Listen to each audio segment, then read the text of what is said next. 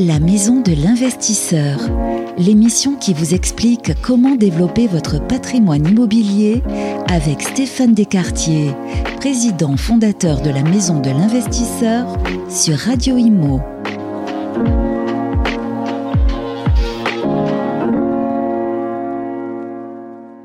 Bonjour et bienvenue dans notre chaleureuse maison sur Radio Imo. Cette maison, c'est celle de l'investisseur qui sommeille en chacun de nous. Installé à mes côtés, Stéphane Descartier. Bonjour Stéphane. Bonjour Charlotte, bonjour à tous. Comment allez-vous? Très bien. Eh ben, je suis ravie de vous retrouver. Euh, notre rendez-vous, euh, tous les mois, quatrième mercredi du mois, 10h. Quelle est la devinette du mois, cher Stéphane? Alors, c'est euh, comment financer une résidence secondaire? Parce qu'on arrive vers l'été, là, il va faire beau, donc euh, résidence secondaire, euh, ça, ça, ça, peut être, ça peut être tentant, mais ça coûte. Donc, comment financer une résidence secondaire? Eh ben, écoutez, moi je dis la maison de l'investisseur, c'est parti. La maison de l'investisseur, la devinette du mois. Alors, cher Stéphane, en effet, il y a plusieurs façons euh, de financer euh, une résidence secondaire, même si j'ai pas forcément trop les moyens, si c'est vraiment une vraie volonté, le fruit d'une introspection euh, suite au Covid, où j'ai été enfermée dans quelques mètres carrés, où je me dirais, tiens, un petit jardin quand même ouvert, ça pourrait être sympa. Oui, voilà, il n'y a pas que l'argent dans la vie, hein. il n'y a pas que les placements, il n'y a pas que le profit, il n'y a pas que euh, les immeubles de rapport, etc. Il y a aussi le, le plaisir des moments qu'on peut passer en famille avec un jardin à la montagne ou à la mer ou à la campagne, effectivement. Avoir Donc, des animaux qu'on peut voilà, pas forcément euh, avoir dans un tout à fait, appartement. Tout à fait. Donc bon, tout ça, ça fait, ça fait rêver, surtout avec euh, les beaux jours maintenant euh, qui sont là. Donc ça fait, je pense, euh, rêver beaucoup de gens, surtout bah, à Paris, à Lyon, enfin, dans les grandes métropoles. Les logements sont petits, on n'a pas forcément d'espace extérieur qui soit euh, très ni très grand ni très sympa. Donc bon tout, tout ça effectivement euh, alors confinement oblige a fait beaucoup réfléchir. Et c'est vrai qu'il y a un afflux aujourd'hui de demandes sur les résidences euh, secondaires. Mais bah voilà une résidence secondaire ça coûte hein, Oui, parce alors est-ce que c'est réservé à une élite? Est-ce que c'est un, un problème de oui. riche Alors, pas forcément, parce que notamment, euh, résidence secondaire, ça peut être un petit appartement dans des secteurs pas chers. Ça peut être une petite maison euh, euh, à rénover dans le Loir-et-Cher ou dans la région de, Reims ou, dans le pays Manceau, où on a des, des très jolies petites choses à moins de 100 000 euros. Donc, c'est pas forcément réservé non plus à une élite, mais dans l'inconscient euh, collectif qui dit résidence secondaire dit plutôt euh, bah, centre de coût et non pas forcément de profit. Or, bah, il y a moyen de rentabiliser une, une résidence secondaire avec euh, bah, notamment des, des services qui se sont développés au fur et à mesure des mois et des années et assez récemment. Donc aujourd'hui, bah, il y a moyen de, de, de effectivement d'aller d'aller optimiser le coût d'une résidence secondaire et faire en sorte parfois que bah, d'amortir la quasi-totalité des coûts d'une résidence secondaire. Donc euh, il faut en avoir conscience et puis euh, pouvoir se dire bah, que c'est peut-être pour vous aussi, Charlotte. euh, Oui, oui, et puis je, je pense aussi à ça, je rebondis sur, euh, sur ce que vous disiez. Euh, Au-delà de ça, dans quelle mesure ça peut être intéressant euh, d'investir euh, pendant sa vie active dans une secondaire qui nous servira aussi au moment de la retraite de euh, de- d'endroits au même titre qu'on va sûr. financer sa résidence principale pour ne plus avoir à payer de Tout loyer quand on sera en retraite. Il peut être intéressant d'avoir un pied à terre et fait. de plus payer ses vacances quand nos revenus vont diminuer Oui, euh, tout à fait. euh, énormément. Donc euh, ça Oui, peut être une suite logique. Tout à fait, ça peut être une, une future résidence principale ou une future résidence ou une future bi-résidence aussi beaucoup Oui, avec le il y a beaucoup de, de- et même de, de personnes pour le coup en retraite qui vont faire fait. six mois quelque part et Tout six fait. mois ailleurs. Tout Donc, à fait, tout à fait. donc en, en gros, on a envie, on a Mm. envie de la maison secondaire, mais on se vois, dit j'ai pas les, j'ai pas les, j'ai pas les moyens. Donc il y, y a différentes manières d'y parvenir pour limiter la casse sur le plan financier. Oui. J'imagine que la manière la plus simple, si je veux limiter absolument la casse, c'est de pas y vivre de suite. Je vois où vous allez en venir, Mm. cher Stéphane. Néanmoins, si je veux en profiter tout de suite, comment Alors je fais? oui, deux cas. Si vous voulez en profiter tout de suite, dès cet été, dès rapidement. Donc bah, là, c'est le, le cas le plus simple, hein, on va dire. Donc bah, vous trouvez effectivement dans une région que vous aimez bien, que vous connaissez, sur lequel vous aurez la possibilité d'aller prospecter, bah, alors notamment de vos vacances. Euh, donc dans une région que, que vous connaissez que vous appréciez. Donc, bah, vous prospectez effectivement quelque chose qui sera quand même dans le cadre de vos moyens. Donc, alors, soit un appartement, soit une maison, soit une très belle maison. Donc, euh, euh, suivant le cas de vos, effectivement, de vos possibilités financières. Et euh, surtout, bah, par définition, une résidence secondaire, vous y êtes pas à la totalité du temps. Vous y êtes euh, suivant. De temps bah, à si autre. vous êtes en si vous êtes en, activité, vous allez y être 4-5 semaines par an maximum, plus quelques week-ends par an. Donc, bah, l'essentiel du temps, quand même, votre résidence secondaire sera vide. Et ben, plutôt que de la laisser vide. À ce moment-là, vous pouvez bien, bien entendu la louer euh, pour des week-ends, pour des vacances lorsque vous-même euh, vous n'y serez pas. Notamment, comme on est euh, sur des systèmes, vous le savez, de vacances par zone. Mm. Bah, quand c'est votre zone, vous y allez. Puis quand c'est la zone des Bordelais ou des Lyonnais, à ce moment-là, vous pouvez aussi la louer à, à des, à des tirs qui vont être sur, sur Oui, parce que zone. finalement, quand on réfléchit aux zones, hein, je fais une aparté, j'en parlais hier dans un, dans un dîner. Mmh. Euh, finalement, la France est tout le temps en vacances. euh, Oui, oui, Parce que toutes les deux, enfin, il y a deux semaines d'écart, euh, Oui. et, et finalement, il y a toujours une zone presque, Bah, comme il y a un mois et demi, il y a un mois et demi entre chaque période de vacances scolaires. Oui. J'ai envie de dire, je comprends pourquoi on est le pays le plus touristique. Oui, hein. tout à fait. Bah oui, on peut se dire qu'il y a à peu près 40% du temps où, la- où la- où une partie de la France, en tout cas, est en vacances. Donc effectivement, ça fait quand même des plages de vacances qui sont quand même assez étendues et on peut optimiser. Et alors, bah, vous le savez, c'est d'autant plus facile aujourd'hui que vous avez des euh, plateformes. Bon, Airbnb, Mm. Abritel, etc., mais pas que. Le Bon Coin aussi, ça, ça peut fonctionner. Aujourd'hui, il y a une visibilité pour ce type de, de, euh, de, de location. Il y a aussi, ça, c'est vrai que c'est important, il y a aussi des services de conciergerie qui vont faire en sorte de pouvoir assurer l'entrée, la sortie, le comptage des petites cuillères, Hmm. le petit coup de ménage, etc. Ce que vous, vous ne pourriez pas forcément qu'on peut faire pas. maintenant, ça Euh, existe en voilà. termes de ser- d'offres de Ouais, services. ouais, tout à fait. C'est vrai, c'est vrai. Donc, tout ça existe, ce qui n'était pas le cas effectivement d'il y a encore euh, 4 ou 5 ans. Donc aujourd'hui ça existe, c'est optimisé. Alors ça a un coût, hein, bien entendu, mais bah, ça permet effectivement de bah, d'optimiser, en tout cas d'avoir des rentrées, parce que Mm. des sorties vous en avez. Hein. Vous avez quand même l'entretien, vous avez quand même les taxes foncières, etc. Donc, mais au moins pendant euh, le fait euh, de ne pas y être, euh, effectivement, pendant les, périodes où vous n'y êtes pas, vous n'en profitez pas vous-même, eh bien, d'avoir des, des rentrées d'argent bah, qui seront les bienvenues pour optimiser effectivement votre votre coût, votre crédit, l'entretien de la de la maison, etc., etc. Alors, la façon dont vous pouvez le mieux optimiser euh, ce mixte en fait de location et de, et de bénéfices euh, pour Mhm. vous. C'est si vous êtes sur des secteurs mixtes, euh, c'est-à-dire avec un tourisme fort l'été et une économie, et notamment des étudiants, mais une économie effectivement forte pendant tout le reste de l'année. Alors on peut parler de Nice, on peut parler de Cannes, on peut parler d'Aix-en-Provence, on peut parler de Marseille, on peut parler du bassin d'Arcachon, de Biarritz, de La Rochelle, d'Annecy. Tout ça, c'est des villes qui ont une très forte effectivement, bon déjà qui sont très sympas en résidence secondaire, mais qui en plus où il y a toute l'année des étudiants, Oui. une vraie activité économique. Sa vie, c'est Voilà, pas vie, mort le pas reste, enfin pendant neuf mois de l'année. Voilà, c'est pas les Par stations contre, de ski qui sont fermées, loin. etc. Bon, alors oui, c'est loin. Alors ça Pour nous, euh, pour un Lyonnais, Annecy, c'est oui, super. c'est sûr. Voilà, pour non, parce euh, que la promenade des Anglais, c'est très sympa, mais sûr. ça fait Bah, quand même un petit bout pour sûr. partir Bah, en week-end. Bien sûr, bien sûr, bien sûr. Mais bon, vous prenez euh, Arcachon ou La Rochelle Mm. maintenant, notamment avec le TGV. Voilà, vous êtes à, deux heures. Bon, donc c'est quand même assez assez rapide en tout cas depuis depuis Paris. Et donc l'intérêt sur ces c'est que vous allez pouvoir optimiser votre location parce que là vous allez pouvoir louer quasiment toute l'année pendant le, le fait que vous n'y êtes pas. Voire alors par exemple si vous voulez optimiser euh, au top si vous pouvez faire des beaux étudiants de 9 mois vous savez que ça c'est le bail étudiant ça fonctionne très bien. Donc en général, c'est de octobre à euh, juin, fin juin. Voir une colocation étudiante avec trois ou quatre étudiants dans une maison euh, ou un grand appartement. Vous pouvez faire une colocation neuf mois en bail étudiant, neuf mois en colocation. Auquel cas, bah, vous avez quatre ou cinq étudiants euh, pendant toute toute l'année euh, étudiante. Et vous, vous récupérez votre bien donc euh, fin juin et globalement pour vous juillet, août, septembre.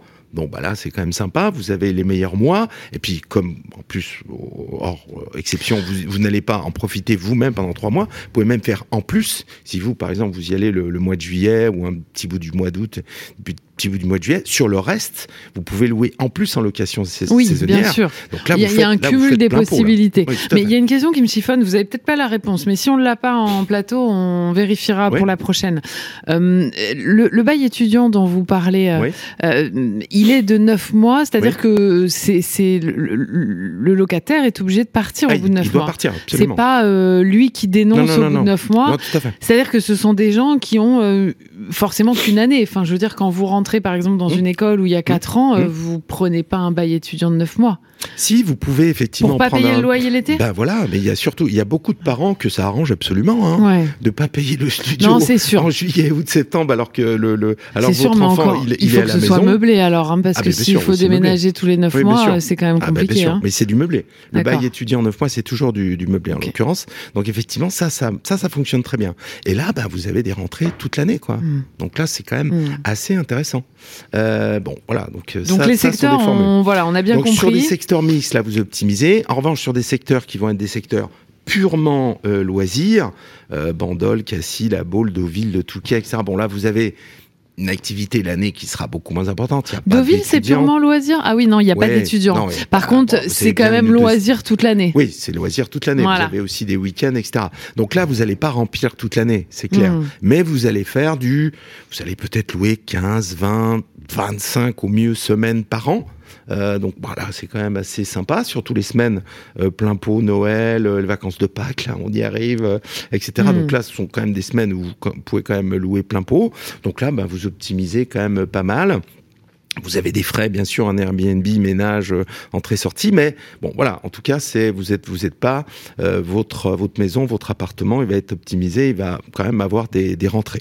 Et si je fais du meublé en plus? Alors, de toute façon, ça sera du meublé. Fiscalement, il faudra tout déclarer en meublé, et il faudra, ça c'est très important, si vous faites du meublé à l'amortissement, il faudra déduire, et ça quand même, c'est précis, il faudra déduire les périodes où vous utilisez vous le logement. Hein, vous vous rappelez du, du principe de hmm. l'amortissement c'est-à-dire que si vous utilisez votre bien euh, un mois euh, par an, vous allez amortir sur une base de 11 douzièmes de vos amortissements, etc. Donc bon, mais les comptables savent faire ça très bien. Hein. Donc euh, donc voilà. Mais en plus, l'intérêt c'est que vous allez amortir bah, quand même votre immobilier, le mobilier, les travaux s'il y en a. Donc bah il n'y a pas d'impôt. Ça vous crée pas d'impôt. Si vous donc c'est des rentrées net d'impôts mm. euh, avec euh, bon bah quand même euh, la, la, fiscalité du meublé qui est quand même ultra intéressante. Donc bah pour le coup là ça vous optimise quand même franchement votre résidence secondaire, hein, c'est clair.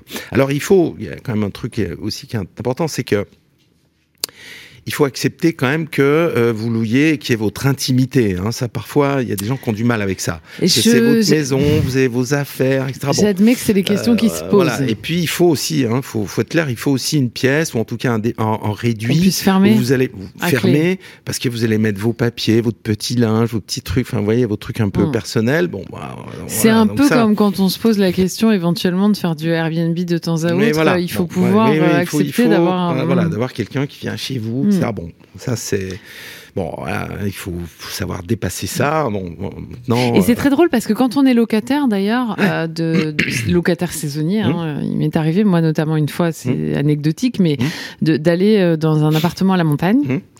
Et, je suis rentrée dans cet appartement et je me suis dit, cet appartement, on sent que c'est un appartement de famille où les gens viennent passer leurs vacances. Parce que c'est pas du tout meublé de la même façon, on sent pas la même chaleur. Il y avait les jeux de société, il y avait tout ça. On sentait qu'il y avait une famille vraiment qui venait ici. Mm, mm, mm. Euh, et on sent pas du tout la même chose dans un appartement qui, qui est juste de rapport, en fait. Tout à fait, tout à fait. C'est le, le, côté aussi sympa. C'est-à-dire que c'est, mais bon, il y a aussi des gens qui peuvent avoir un petit souci avec ça. Bon, faut savoir le dépasser. Euh, parce que, effectivement, hein, si c'est qu'un centre de, de coût, en tout cas, on peut pas forcément, mais ça peut permettre, cette optimisation par la location pendant que vous y êtes pas, ça peut permettre d'avoir un bien plus sympa. C'est-à-dire plutôt que d'avoir un petit T2 un peu pas pas jojo, bah, de pouvoir avoir un T3, un T4 terrasse ou, une, petite maison sympa avec un beau jardin. Bon, voilà, ça peut permettre ça peut permettre de voir un peu plus gros quoi. Vous me faites rêver, mais bon, j'aimerais bien savoir quand même quelle deuxième possibilité s'offre à moi. Voilà, alors deuxième possibilité, si vous voulez en profiter tout de suite dès cet été, euh, Charlotte aussi, c'est Dès les vacances d'avril, Stéphane. Dès les vacances d'avril. Bon, là, je peut-être pas le temps d'acter, etc. Bon, je sais pas. il faut voir. Mais en tout cas, mais en tout cas, la deuxième possibilité, si vous voulez profiter tout de suite d'une très belle résidence secondaire, c'est d'investir en monument historique. Ah. en monument historique, mais de prendre à ce moment-là l'option je vis dans le logement ou je l'utilise en résidence secondaire, auquel cas euh, le monument historique, euh, bon, on en parlera lors d'une prochaine émission, le principe c'est que vous allez pouvoir déduire 100% des travaux Mhm. de vos revenus. Donc il y a un effet énorme hein, de défiscalisation C'est pour certain. le coup. Alors ça s'adresse plutôt à des revenus élevés, nous sommes d'accord, à des tranches élevées, au moins 41-45% de, de tranches marginales d'imposition. Mais si vous, ça c'est assez peu connu parce que finalement il y a assez peu de personnes euh, qui en profitent, à part notamment des gens qui achètent des châteaux pour les rénover. Etc. c'est ça, je l'ignorais en toute franchise. Je Mais, l'ignorais. euh, Voilà, donc vous pouvez aussi acheter, investir dans un monument je savais historique. Certaines Oui. personnes avaient des subventions pour créer un musée dans un monument Oui. euh, historique. Oui. C'est encore autre oui, chose. il y a aussi des avantages en termes de succession.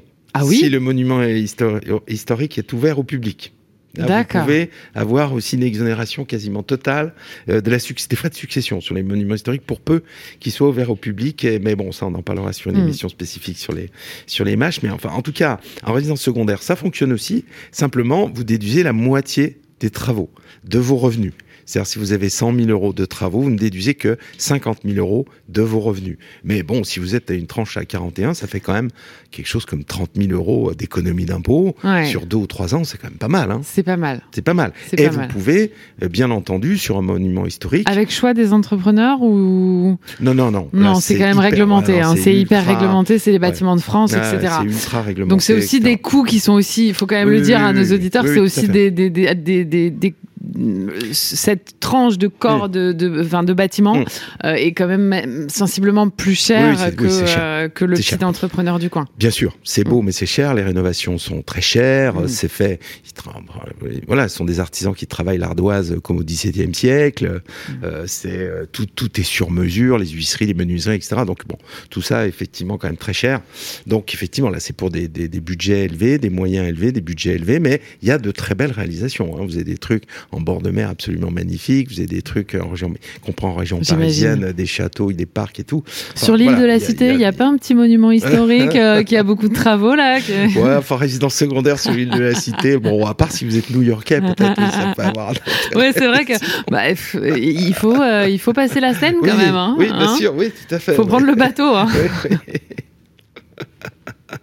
Oui, tout à fait. Donc voilà, donc en monument, en monument historique aussi, si vous voulez en profiter tout de suite, ça fonctionne. Vous optimisez pas sur euh, les réductions d'impôts, mais ça fonctionne. Et bien entendu, vous pouvez aussi louer pendant que vous y êtes pas, comme Ouais, dans le, cas numéro un. Mm. Et là, si vous êtes en plus, bon, en général, ce sont de très beaux euh, bâtiments puisqu'ils sont eux-mêmes euh, classés, Euh, mais euh, mais voilà, hein, ça peut ça peut être ça peut être des choses assez surprenantes. Ça peut être un appartement dans la cité radieuse à Marseille de, de la maison du je sais- enfin de de, de du Corbusier. Le Corbusier. Voilà, le, ce magnifique bâtiment des Alors, années oui, 50. oui, alors, ouais, qui est classé monument historique, ça peut être un appartement euh, Alors moi, à la quand, cité euh, radieuse de Marseille, avec la piscine sur le toit, etc. Quand on me dit le. Corbusier, moi je ne pense qu'au qu'au bar d'immeuble. Parce Oui, que pour oui, moi, oui. c'est vraiment celui qui, qui nous a inventé le, les quartiers fait. euh, tels qu'on les connaît dans les zones Mais la périurbaines. cité radieuse, ça a un charme. Ça a un charme. Ouais, il faut, il faut, il faut le voir parce qu'effectivement, de, bon, de loin comme ça, on peut se dire tiens, c'est une barre, etc. Mais c'est un charme fou. Et ce sont tous des duplex, etc. C'est, quand même. euh, puis bon, ça a marqué son temps aussi. hein. Ouais, Euh, c'est certain. ça a beaucoup de certain. ouais. Alors, du coup, voilà. si, si, ok, on a bien compris. Si je veux en profiter tout de suite, euh, ça se passe comme ça. Voilà. Euh, si j'ai un peu de temps et que je suis prêt à me dire bon, j'en profiterai un peu plus tard, mais je veux quand même investir dans ce type de bien, qu'est-ce que je peux faire? Alors, bah, vous avez d'une part la solution, effectivement, la première solution euh, qui est la solution monument historique, mais en passant par une euh, et, et par une époque où vous allez louer, Mhm. puisque pour avoir les avantages fiscaux plein pot en monument historique, il faut passer par une époque de location. Quand vous investissez sur un monument historique, vous devez conserver, ça c'est une obligation aussi, vous devez conserver le bien pendant 15 ans. Mhm. Mais vous n'êtes pas du tout obligé de le louer pendant 15 ans.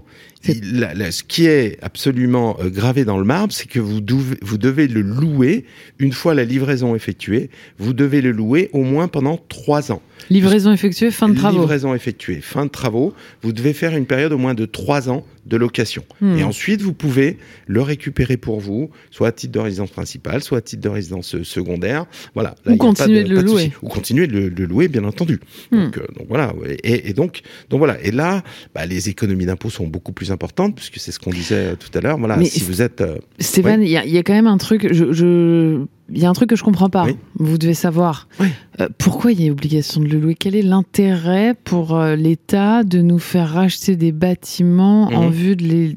Enfin, c'est quoi ce minima de bah, location de c'était- 3 ans? c'est- C'était aussi C'est pour créer du logement? Ouais, c'est pour créer du logement locatif aussi, ouais. Oui. Hmm, Oui, tout à fait. ouais. C'est pour ça qu'il y a le, le plus gros bonus, il est si vous passez par une période de location effectivement au préalable. Sinon, vous avez le petit, enfin le petit bonus qui est quand même déjà un beau bonus, mais simplement de 50% de réduction de votre, euh, de, de, de vos euh, 100%, c'est c'est- euh, voilà. magique. et 100%. là, C'est magique parce que vous louez, Ouais. donc vous avez la rentabilité locative, oui, oui, et en plus vous déduisez l'ensemble de vos Tout travaux. à fait, tout à fait. Bon, alors, Alors, j'imagine que les- des biens comme ça, ça se bouscule pas au portillon. Oui, alors il y a peu d'offres euh, et il faut dire aussi les choses. C'est cher, les travaux sont très chers, donc la rentabilité locative n'est pas fabuleuse. Hein. Quand vous faites du 3%, vous êtes content. Hein. Ouais. Donc c'est pas du tout ce que vous pouvez faire sur un marché libre, euh, sur une ville moyenne où vous pouvez très vite euh, arriver à trouver du 5, 6, 7% de rendement. Mm. Là, vous faites pas du tout. Effectivement, Mais vous avez de la belle pierre. Mais vous avez de la belle pierre et puis vous avez un bonus fiscal qui est très important et qui Ouais. pour le coup bonus permet, fiscal euh, important et oui. peut-être aussi beau bonus à la sortie puisqu'il y a eu les travaux entre temps. Oui, tout à fait. Alors attention, vous êtes, il faut conserver longtemps parce que comme les travaux, vous les avez passés fiscalement, vous pouvez Mm. pas les mettre au bout pour la plus-value. Ah Donc, oui. Si vous vendez au bout de 15 ans, Mmh. euh, ouais, attendre combien de temps bah, faut attendre 30 ans 30 pour aller ans. au bout de la... Ouais, ça commence à au faire. moins hein. 20 ans, au moins 20 au ans, moins 25 20 ans. ans. Voilà. Ça commence à faire 30 ans, il Ouais. faut déjà pouvoir se projeter euh, loin. Mais bon, ce sont souvent des biens qui sont très beaux, donc euh, c'est à la fois aussi un peu du mécénat. On achète aussi ça parce qu'on aime le bâtiment, parce qu'on aime bon. Donc, euh, donc, ce sont souvent des biens qu'on garde dans la famille aussi. Hein, c'est pas de la, de la spéculation. Eh ben écoutez, en tout cas, je suis, euh, je suis ravie d'avoir euh, fait le point Ouais, voilà. euh, sur mon, mon été. Alors, on a encore le déficit foncier. Ah aussi. oui, on en a encore Voilà, un. voilà, on on, en a encore un, mais qui est sur le même principe, sauf que vous n'avez pas les travaux, effectivement, super, euh, super importants. Mais ce qui est intéressant, donc, c'est la, la- la dernière façon de financer une résidence secondaire, dont on ne peut pas profiter tout de suite aussi, il faudra attendre trois ans, Mhm. qui est euh, de faire tout simplement une opération en déficit foncier. Donc là, l'intérêt, c'est que ça peut être sur n'importe quel bien. Ça peut être sur un appart, ça peut être sur n'importe quel secteur, sur n'importe quel bien. Ça peut être intéressant notamment sur des petites maisons à rénover, si vous aimez le charme de l'ancien, une, une petite maison en pierre ou une belle maison en pierre ancienne, etc. Euh, donc, euh, qui nécessite beaucoup de travaux. Donc, vous aimez, vous, vous voulez aussi du confort et avoir le confort euh, du neuf, mais le charme de l'ancien, etc. Donc là, vous pouvez vous intéresser à des maisons de campagne, à des appartements un peu défraîchis, etc. euh, dans des secteurs aussi euh, sympas sur lesquels euh, que vous connaissez, sur lequel vous allez aller souvent, etc. Donc vous allez faire des travaux importants. Donc vous allez passer ces travaux en déficit. Donc, Mhm. voilà. Et donc, alors avec euh, comme tous les tous ceux qui ont déjà pratiqué le, le déficit. Il y a une très bonne astuce qui consiste à faire les travaux en fin d'année, puisque vous savez que vous avez 10 700 euros de capacité de report de vos travaux sur vos euh, revenus, euh, sur votre revenu global. Donc vous faites des travaux en fin d'année, c'est-à-dire vous avez, par exemple, si vous avez euh, 50 000 euros de travaux à faire, vous faites 20 000 euros de travaux en décembre 2022, 30 000 euros de travaux en janvier euh, 2023. Et sur 2022, donc vous passez 10 700 euros de déficit, il vous reste 10 000 de réserve. Et sur vos 30 000 euros de 2023, bah pareil, vous passez 10 700 euros de déficit et il vous reste 20 000. Donc ça veut dire que vous allez faire pendant 2022-2023 deux fois 10 700 euros de baisse de revenus, donc là, des économies d'impôts tout de suite. Mhm. Et ensuite, vous avez vos 30 000 euros, pas tout à fait, de déficit qui vont vous absorber vos loyers pendant vos trois ans de location. D'accord. Donc Écoutez, là, vous avez envie de aussi dire, des loyers là, complètement Là, défiscalisés. là, il faut venir vous voir parce que là, vous Ah, m'avez un peu perdu plaisir. dans les calculs. oui, bien sûr. Ça paraît simple Bien comme sûr. ça, mais dès qu'on Oui, parle de sûr, fiscalité, bien tout de suite, c'est beaucoup plus compliqué. Non, mais c'est l'avantage du replay. Après, vous pouvez le repasser et puis, vous voyez, vous prendre des notes Mmh. et puis. vous- exactement. Voilà. vous- L'avantage de voilà, la, tout à même de la chaîne YouTube. Oui, ouais. tout à fait. tout à Euh, fait. mais en tout cas, en tout cas, on apprécie énormément et nos auditeurs également votre clarté parce que c'est vrai que vous arrivez toujours à nous simplifier. On parle beaucoup de, de- dans l'investissement de, de, de fiscalité, forcément, hein, c'est difficile de faire ça.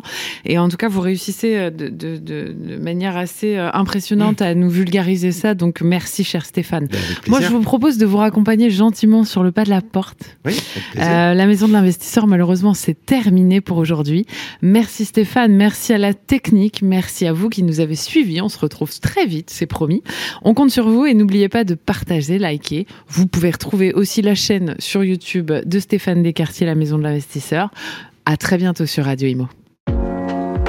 La maison de l'investisseur, une émission à réécouter et télécharger sur le site et l'appli radio.imo et toutes les plateformes de streaming.